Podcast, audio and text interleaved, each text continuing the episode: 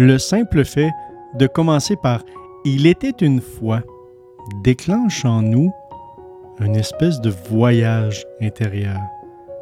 C'est pas par hasard qu'une histoire peut valoir un million de dollars lorsqu'elle s'exprime sous la forme d'un scénario de film.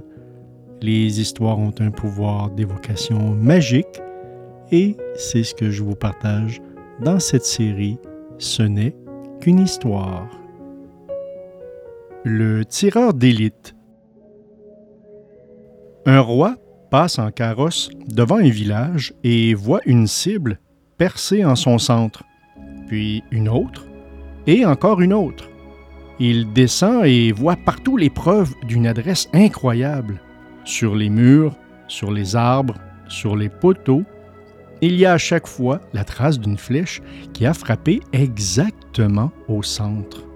Il mande aussitôt ses conseillers pour s'enquérir du tireur si habile. Quelques minutes plus tard, les voici avec un gamin qui n'a pas plus de 12 ans. Est-ce toi, le tireur d'élite? Euh, oui. Comment fais-tu pour être si précis? Mm, c'est très simple, répond le gamin. Je tire d'abord et je dessine la cible ensuite autour de ma flèche. Réfléchissez à toutes les fois où vous avez fait la même chose. Vous portez des jugements, des préjugés, d'abord, puis vous les justifiez. Vous faites une erreur, puis vous la justifiez. Vous cédez à l'habitude sans réfléchir, puis vous vous justifiez. Accumulez les faits avant de porter un jugement. Reconnaissez vos erreurs et apprenez d'elles. Analysez vos habitudes et vos réflexes pour voir s'ils sont un choix ou une chaîne héritée du passé. Un jour, de retour avec ma fille après un moment passé ensemble, je vis comme une boule sur sa joue. Une tumeur? Non, c'était une boule dans sa bouche. Elle avait mâché son steak et avait gardé les nerfs qu'elle ne voulait pas avaler dans sa bouche. Il faut dire que je l'avais obligée à manger sa viande en la laissant devant son assiette jusqu'à ce qu'elle ait fini. Ce fut un grand choc car mes parents m'avaient fait la même chose lorsque j'étais enfant. Je restais devant mon assiette jusqu'au milieu de l'après-midi et j'en avais beaucoup souffert. J'avais ainsi, comme un automate, répété le comportement de mes parents alors que je savais bien qu'il était stupide. Quel choc! Ainsi donc, dans ma personnalité, il y avait encore des programmes hérités, automatiques, en conflit avec mes convictions les plus profondes. Comment m'en défaire? La phase la plus importante, c'est la prise de conscience. Si vous vous trouvez de bonnes raisons pour votre comportement sans vous interroger, il sera difficile de changer. Vous dessinez une cible autour de votre flèche. Ensuite, vous pouvez revivre mentalement la scène et imaginer ce que vous auriez aimé faire on s'est rendu compte que le subconscient ne fait aucune différence entre ce qui est vécu et ce qui est très intensément imaginé. Vous pouvez donc, une fois le problème posé, reprogrammer la scène de manière idéale. Pourquoi nous forgeons-nous des préjugés? Les préjugés sont bien pratiques.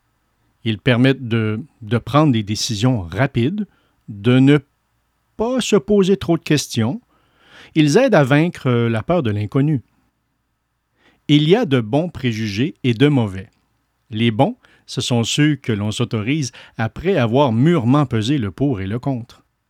On sait que ce sont des préjugés, mais ils nous simplifient la vie et comme ils sont le fruit d'un choix, il est toujours possible de les remettre en question. Les mauvais préjugés, ce sont ceux dont on hérite par suggestion.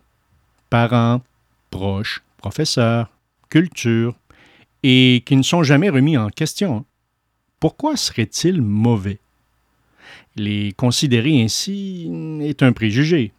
Mon impression est qu'il est mauvais d'acheter un chat dans un sac. En d'autres termes, accepter un comportement ou une valeur sans l'évaluer. Normalement, dans notre développement psychologique, il y a une phase merveilleuse, oh, mais pénible pour la plupart des parents, l'adolescence, où l'on remet tout cela en cause. L'adolescent rejette toutes les valeurs, les comportements, en teste d'autres avant de fixer son choix. Mais beaucoup de parents arrivent à limiter la portée de l'adolescence de leurs enfants. Il faudrait peut-être, dans la vie, faire régulièrement de nouvelles crises d'adolescence. Remettre en question les fondements de notre action pour voir s'ils sont toujours sur les bases solides. Quelquefois, c'est la vie qui se charge de cela. Une catastrophe, une maladie, la perte d'un être aimé nous force à nous poser ces questions. Mais pourquoi attendre cela? Une méditation, un voyage, un rêve, des vacances sont aussi des moments propices pour remettre en question nos préjugés de vie. Les histoires et les métaphores sont fascinantes. Elles continuent de faire leur chemin au fil du temps. Mon nom est Bruno Bégin. Je suis conférencier professionnel et formateur depuis plus de 25 ans. J'ai été clinicien pendant plus de 18 ans.